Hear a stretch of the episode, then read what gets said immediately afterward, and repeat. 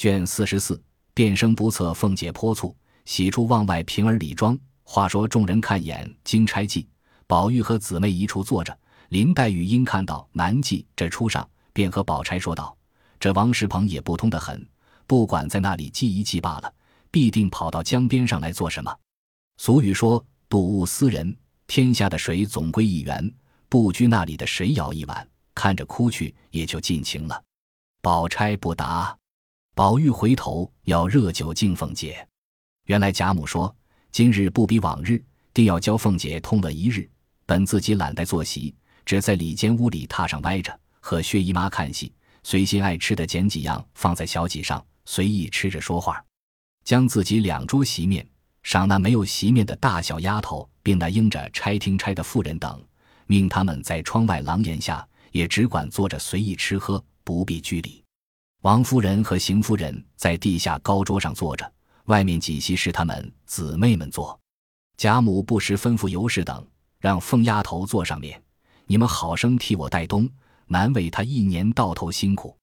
尤氏答应了，又笑回道：“他说坐不惯首席，坐在上头，横不是竖不是的，酒也不肯吃。”贾母听了，笑着：“你不会，等我亲自让他去。”凤姐忙也进来笑说。老祖宗别信他们的话，我吃了好几盅了。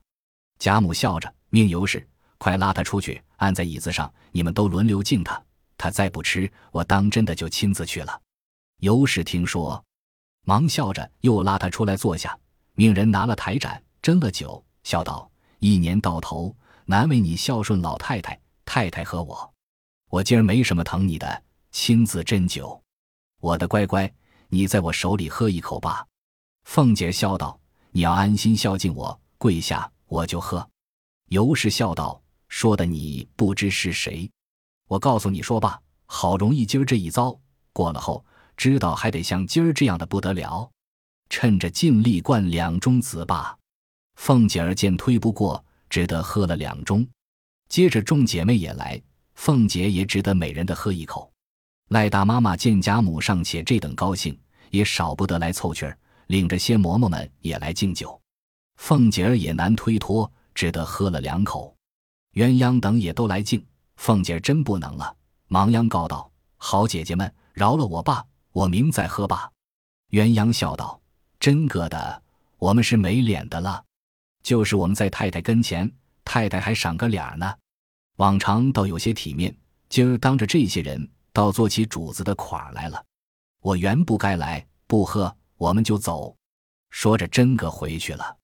凤姐儿忙忙拉住，笑道：“好姐姐，我喝就是了。”说着拿过酒来，满满的斟了一杯喝干。鸳鸯方笑了散去，然后又入席。凤姐儿自觉酒沉了，心里突突的往上撞，要往家去歇歇。只见那耍百戏的上来，便和尤氏说：“预备赏钱，我要洗洗脸去。”尤氏点头。凤姐儿瞅人不防，便出了席。往房门后檐下走来，平儿、留心也忙跟了来。凤姐便扶着他，才至穿廊下，只见他房里的一个小丫头子正在那里站着。见他两个来了，回身就跑。凤姐儿便疑心忙叫那丫头先只装听不见，无奈后面连声儿叫，也只得回来。凤姐越发起了疑心，忙和平儿进了穿廊，叫那小丫头子也进来，把隔扇开了。凤姐坐在小院子的台阶上。命那丫头子跪了，喝命平儿叫两个二门上的小厮来拿绳子鞭子，把眼睛里没主子的小蹄子打烂了。那小丫头子已经吓得魂飞魄散，哭着只管碰头求饶。凤姐问道：“我又不是鬼，你见了我不识规矩站住，怎么倒往前跑？”小丫头子哭道：“我原没看见奶奶来，我又记挂着屋里无人，所以跑了。”凤姐儿道：“屋里既没人。”谁叫你又来的？你便没看见我和平儿在后头扯着脖子叫了你十来声，越叫越跑，离得又不远，你聋子不成？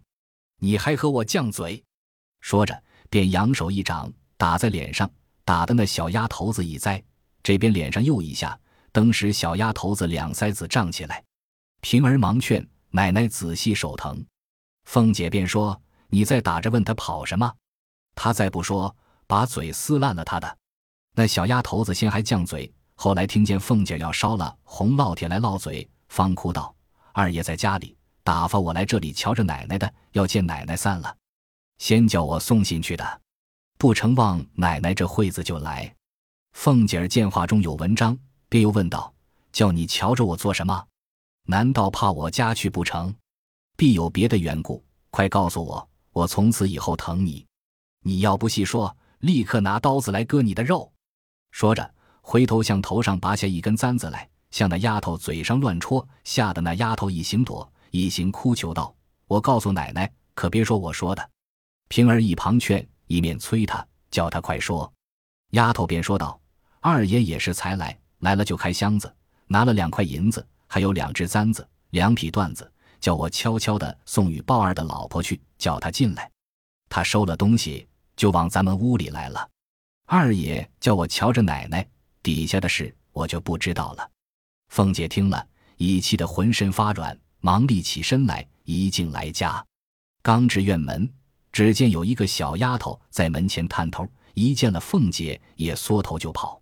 凤姐儿提着名字喝住，那丫头本来伶俐，见躲不过了，越发的跑了出来，笑道：“我正要告诉奶奶去呢，可巧奶奶来了。”凤姐道：“告诉我什么？”那丫头便说：“二爷在家。”这般如此，将方才的话也说了一遍。凤姐催道：“你早做什么了？这会子我看见你了，你来推干净儿。”说着，扬手一下，打的那丫头一个趔趄，便蹑脚走了。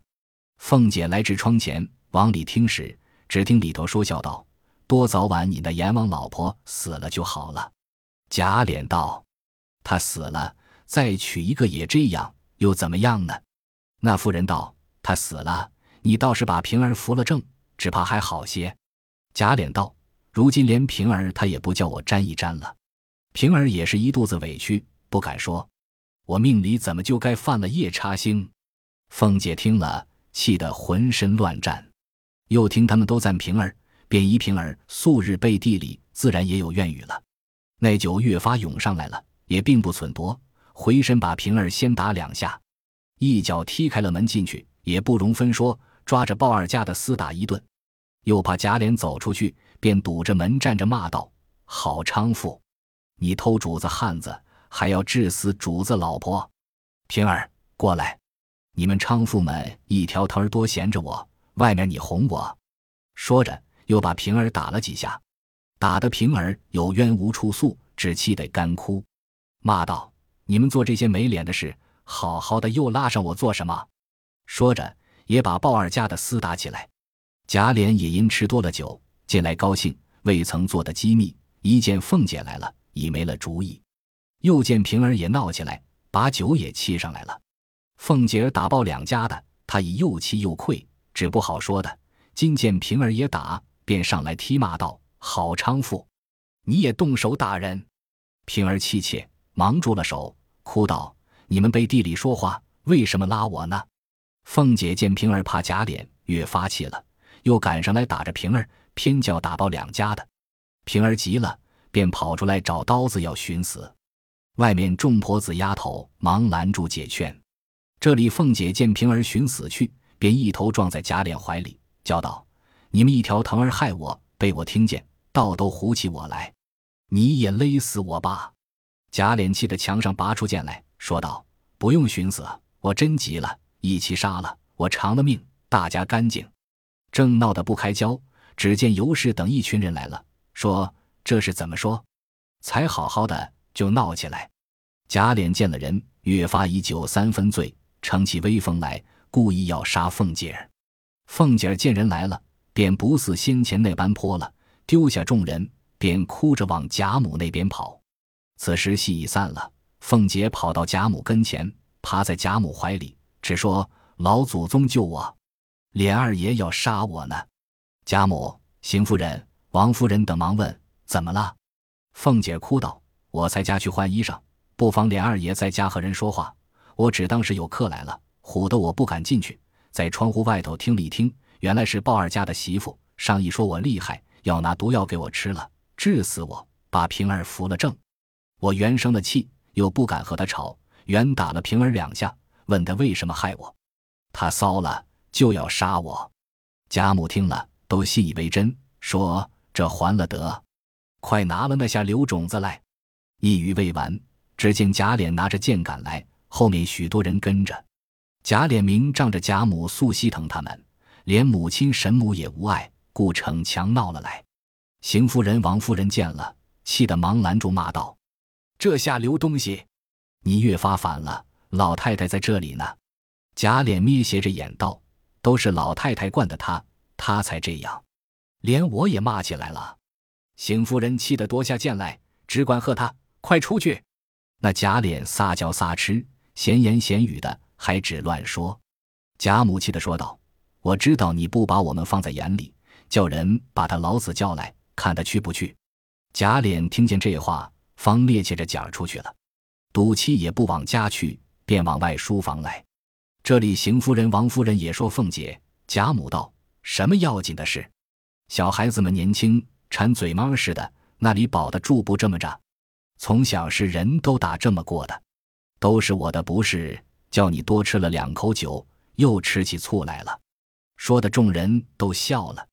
贾母又道。你放心，明我叫他来替你赔不是。你今儿别过去骚着他。因又骂平儿那蹄子，素日我倒看他好，怎么暗地里这么坏？尤氏等笑道：“平儿没有不是，是凤姐拿着人家出气，两口子不好对打，都拿着平儿杀性子。平儿委屈的什么似的，老太太还骂人家。”贾母道：“原来这样，我说那孩子倒不像那狐媚眼道的，既这么着。”可怜见的，白受他的气。因叫琥珀来，你去告诉平儿，就说我的话。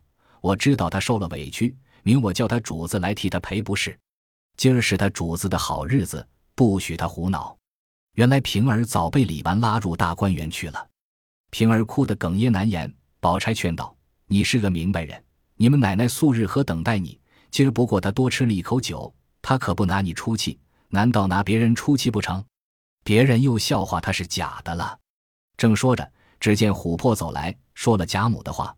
平儿自觉面上有了光辉，方才渐渐的好了，也不往前头来。宝钗等歇息了一回，方来看贾母、凤姐。宝玉便让了平儿到怡红院中来。袭人忙接着笑道：“我先原要让你的，只因大奶奶和姑娘们都让你，我就不好让的了。”平儿也陪笑说：“多谢。”因又说道：“好好的。”从那里说起，无缘无故白受了一场气。袭人笑道：“二奶奶素日待你好，这不过是一时气急了。”平儿道：“二奶奶倒没说的，只是那昌复制的我，他又偏拿我凑趣儿。还有我们那糊涂爷倒打我。”说着，便又委屈，禁不住泪流下来。宝玉忙劝道：“好姐姐，别伤心，我替他两个赔个不是罢。”平儿笑道。与你什么相干？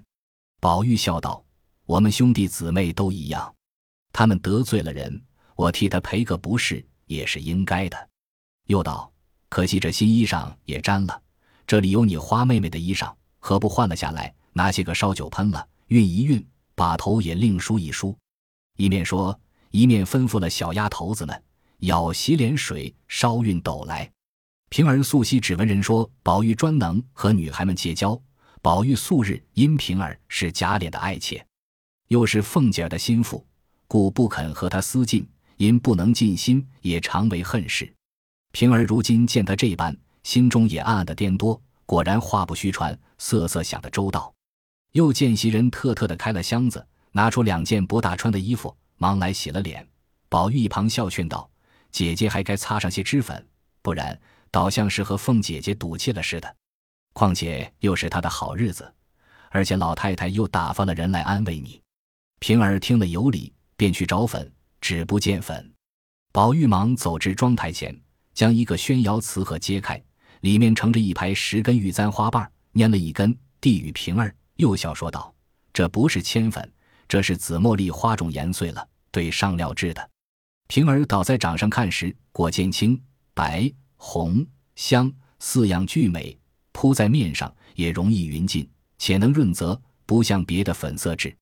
然后看见胭脂，也不是一张，却是一个小小的白玉盒子，里面盛着一盒如玫瑰膏子一样。宝玉笑道：“那是上卖的胭脂不干净，颜色也薄；这是上好的胭脂拧出汁子来，淘成净了，配了花露蒸成的。只要细簪子挑一点抹在唇上，足够了。用一点水化开，抹在手心里，就够拍脸的了。平儿一眼装饰，果见鲜艳异常，且又甜香满颊。宝玉又将盆内开的一枝，并地秋蕙用竹剪刀绞了下来，替他簪在鬓上。忽见李纨打发丫头来唤他，方忙忙的去了。宝玉因自来从不曾在平儿前进过心，且平儿又是个极聪明、极清俊的上等女孩，比不得那起俗拙蠢物，深为怨恨。今日是金钏生日，故一日不乐，不想落后闹出这件事来。竟得在平儿前烧尽片心，也算今生一中不享之乐。因歪在床上，心内怡然自得。忽有思及，贾琏为之以淫乐悦己，并不知作养之粉。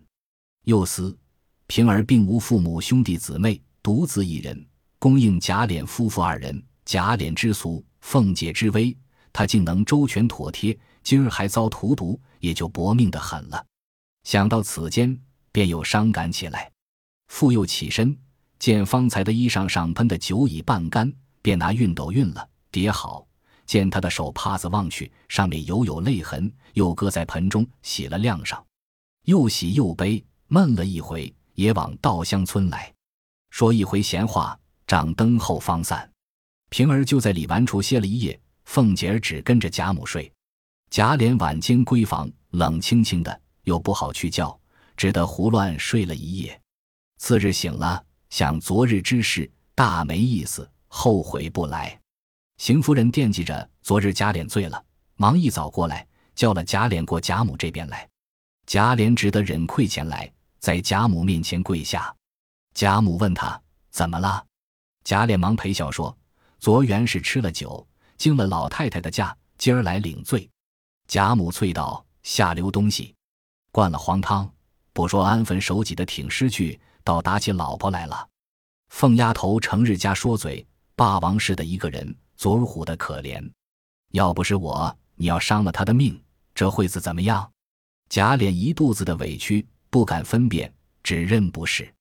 贾母又道：“凤丫头和平儿还不是个美人胎子，你还不足。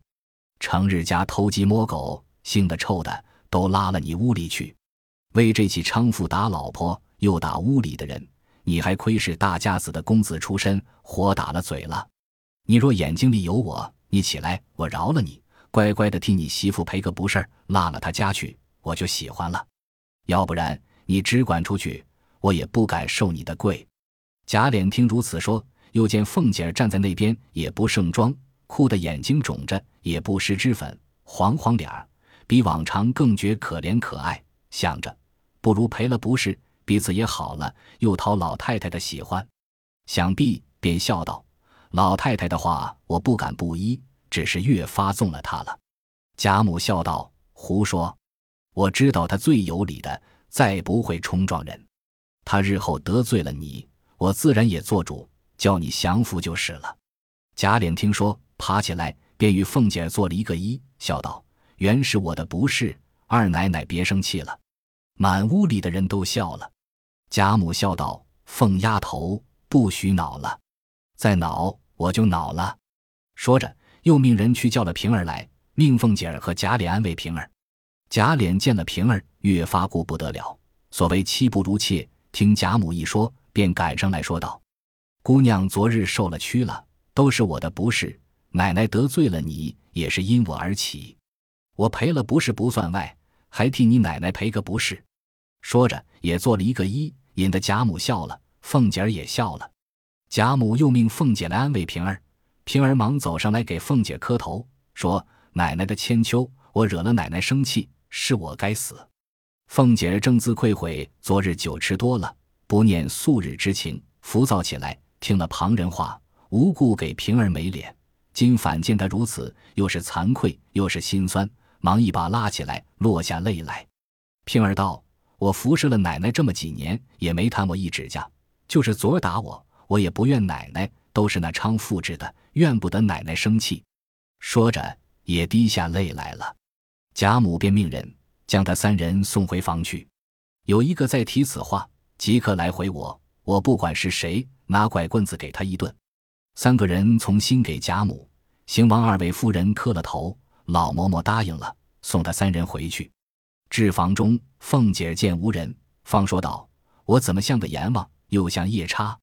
那娼妇咒我死，你也帮着咒我。千日不好，也有一日好。可怜我熬的连个混账女人也不如了，我还有什么脸来过这个日子？”说着又哭了。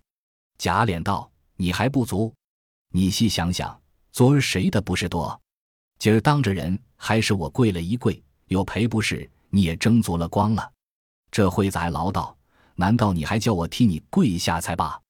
太要足了强也不是好事。说的凤姐儿无言可对，平儿嗤的一声又笑了。贾琏也笑道：“又好了，真真的我也没法了。”正说着，只见一个媳妇来回说：“鲍二媳妇吊死了。”贾琏、凤姐儿都吃了一惊，凤姐忙收了怯色，反喝道。死了罢了，有什么大惊小怪的？一时只见林之孝家的进来，敲回凤姐道：“鲍二媳妇吊死了，他娘家的亲戚要告呢。”凤姐冷笑道：“这倒好了，我正想要打官司呢。”林之孝家的道：“我才和众人劝了他们，又威吓了一阵，又许了他几个钱，也就依了。”凤姐儿道：“我没一个钱，有钱也不给，只管叫他告去，也不许劝他。”也不用镇下他，只管让他告去。他告不成，我还问他个以尸诈额呢。林之孝家的正在为难，见贾琏和他使眼色儿，心下明白，便出来等着。贾琏道：“我出去瞧瞧，看是怎么样。”凤姐儿道：“不许给他钱。”贾琏一进出来，和林之孝来商议，这人去做好做歹，许了二百两发送才罢。贾琏生恐有变。又命人去和王子腾说了，将翻译仵作人等叫几名来帮着办丧事。那些人见了如此，纵要复办，亦不敢办，只得忍气吞声罢了。贾琏又命林之孝将那二百银子入在流年账上，分别添补开销过去。又提及给鲍二些银两，安慰他说：“另日再挑个好媳妇给你。”鲍二又有体面，又有银子，有何不依？便仍然奉承贾琏，不在话下。里面凤姐心中虽不安，面上只管杨不理论。因屋中无人，便和平儿笑道：“我昨儿多喝了一口酒，你别埋怨。打了那里，让我瞧瞧。”平儿道：“也没打中，只听得说奶奶姑娘都进来了。要知后来端底，且看下回分解。”本集播放完毕，感谢您的收听。喜欢请订阅加关注，主页有更多精彩内容。